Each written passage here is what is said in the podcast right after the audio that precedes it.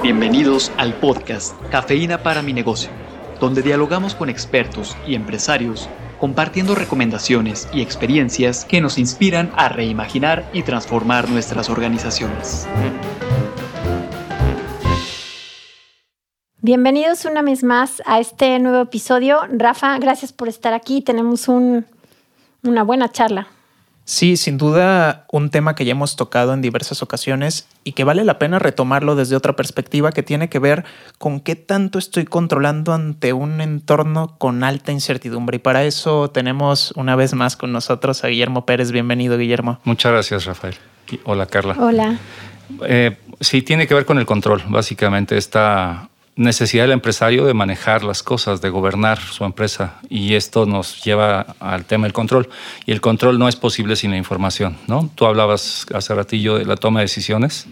Creo que este es un asunto fundamental, no solo para controlar, sino para tomar decisiones.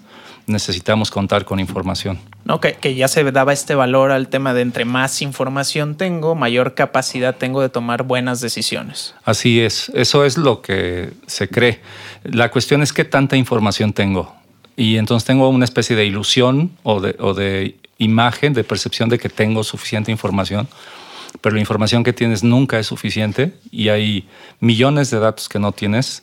Así es que comúnmente, aunque creas que estás informado, te estás moviendo un poco al azar con muy poca información realmente. Oye, Guillermo, entiendo que la necesidad de control responde a un asunto de información, pero también responde a un tema personal de la seguridad frente a lo que estoy sabiendo y enfrentando. Y sabiendo cómo enfrentarlo. Claro. En el caso de la empresa, más allá de la persona, el, problema es la responsabilidad. Más allá de la seguridad, que es un tema un poquito más personal, en términos de decir, vamos, vamos a hacer un poquito de psicología para ayudarle a la persona.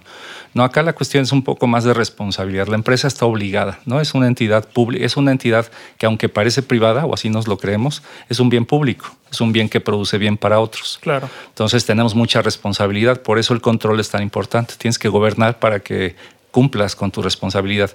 Pero en este entorno esto es muy complicado. Entonces, la primera idea que decía yo es, toma en cuenta o ten en cuenta que en realidad no estás controlando gran cosa. Eh, entonces necesitas cambiar de postura. O sea, es un poquito como una especie de conducta autista de que crees que si repites una frase tienes más seguridad. Y en realidad así es como tomamos decisiones o gobernamos la empresa. Hay muchas cosas que suceden por debajo de nosotros de los que no estamos enterados. Hay algo que llamamos organigrama, pero en realidad existe, lo que existe en verdad se llama organidrama, ¿no? que es como la realidad neta de la organización. Es lo que pasa sin que esté yo controlándolo. No esto de que cuando el gato se va, los ratones salen a bailar. Eh, bueno, la realidad baila todo el tiempo, un poquito eh, sin que el empresario o los administrativos estén al tanto de lo que está pasando. Y estamos caminando de buena fe. En realidad siempre ha sido así. Es decir, las voluntades confluyen y se unen para que las cosas vayan sucediendo. Eso es lo que hace viva y posible a la organización. En este sentido, hablas primero de una toma de conciencia de cómo estoy usando esa información y, y de que no estoy tan informado.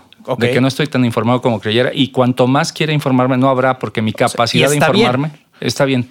Así es. Es decir, manejamos en automático. Si piensas en la persona y tú dices en la vida, ¿qué tanto estoy consciente de cada cosa que hago? Es muy poquitos los momentos en que estás consciente y controlando lo que sucede.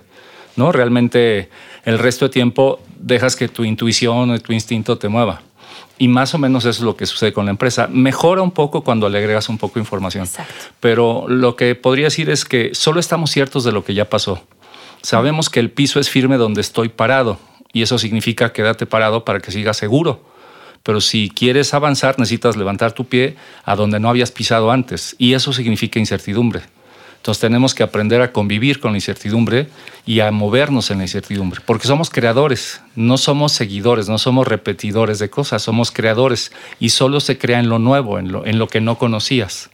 Entonces eso es un poco algo que debe de considerar el empresario, sí. Claro, y pareciera también, Guillermo, que entonces como camino a hacer esa creación y conozco lo que ya pasó, esa información de aquello que ya pasó me da un poco de seguridad, cambiándolo desde esta parte psicológica a la parte de los resultados y responsabilidades de empresa, sí. me da un poco de seguridad esa información para ir moviendo los pasos hacia eso que no conozco, Sí. hacia eso que es nuevo. Una pareja que va a tener relaciones sexuales, la mujer le dice al hombre, ¿trajiste protección? Y dice, sí, traje un- una patita de conejo y traje una loción mágica, ¿no? Entonces, este, más o menos eso es la información del pasado. Es un amuleto que nos hace sentir seguros, aunque no tenga funcionalidad.